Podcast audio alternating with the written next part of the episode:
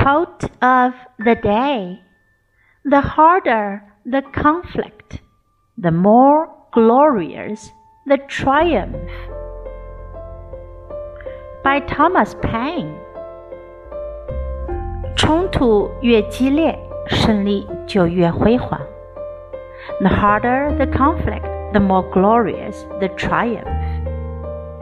Word of the day glorious, glorious，值得称道的、光荣的、荣耀的。